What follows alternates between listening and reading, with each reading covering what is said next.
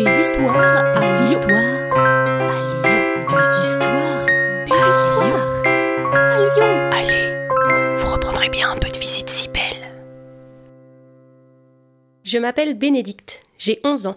Mon père est canu. Il travaille sur une grande machine qui monte jusqu'au plafond, chez nous dans l'appartement.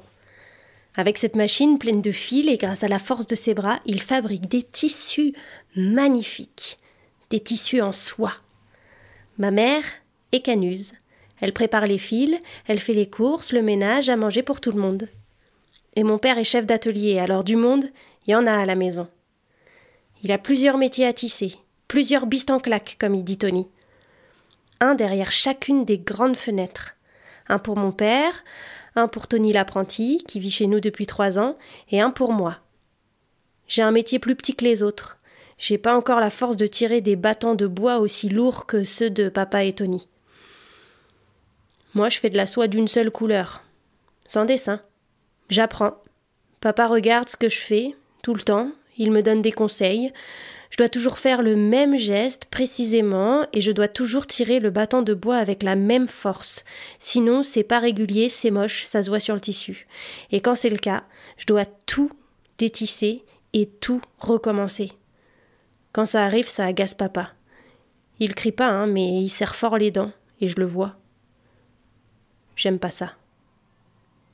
Tony, l'apprenti, c'est un peu comme mon grand frère. Quand il travaille bien, mon père le regarde avec les yeux qui brillent en disant qu'il fera un bon chef d'atelier plus tard. Mais parfois, il lui dit aussi que c'est un bon à rien. De toute façon, lui, il rit tout le temps. Il est joyeux. Et puis il y a ma petite sœur et mon petit frère. Ils ont sept et cinq ans. Ma sœur va à l'école, mon frère est encore trop petit. Moi aussi j'y suis allée à l'école, jusqu'à mes dix ans. J'aimais bien ça. Les journées passaient beaucoup plus vite que derrière mon métier à tisser. Et puis j'avais mes copines là-bas, on se voyait tous les jours. Papa dit toujours que maintenant que je sais compter, lire et écrire, je peux être une vraie canuse. Je vois pas trop pourquoi. Mais il dit que c'est important, hein. Il dit que c'est important pour pas se faire rouler par ceux qui nous achètent la soie. Il dit tout le temps qu'il faut se faire respecter dans la vie. Chez nous, on se lève tôt, surtout l'été. Dès que le soleil arrive, hop, on se met au travail. Et quand il commence à faire nuit, ben, on s'arrête. Parfois, les grands travaillent vraiment toute la journée, 14 heures ou 16 heures. Moi, je travaille pas autant sur la machine. Maman a peur que ça me fasse mal au dos. Alors je l'aide à faire la soupe, à mettre la table et à faire la vaisselle. Et surtout, je m'occupe de mon petit frère et de ma petite sœur. Comme ça, tout le monde peut travailler tranquille. Ça fait mal à la tête en fin de journée d'entendre le bruit des machines tout le temps. Parfois, quand papa vient de terminer un rouleau de soie et qu'il a reçu sa paye, on sort le soir. Et alors là, c'est la fête. On danse, on rit. La dernière fois, j'ai même pu inviter une amie.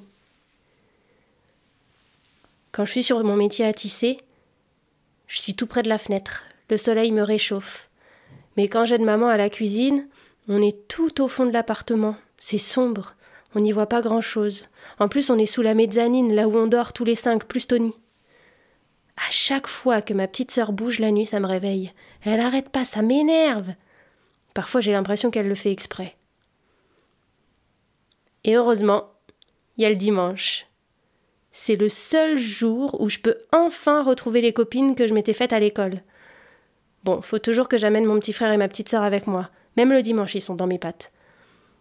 Souvent, je demande à papa de me donner une petite pièce et avec les copines, on va sur la place Bellecour acheter un coco.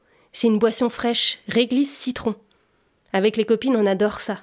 Ensuite, on remonte sur la colline et on papote en sirotant jusqu'au soir. Et même parfois, on chante le chant des petits canuts. Voilà les petits canuts qui se la coulent douce de Saint-Just à la Croix-Rousse. Partout ils sont connus, et bistan claqué pan, la navette et le bâton. Regardez comme ils sont chenus. Voilà les petits canuts.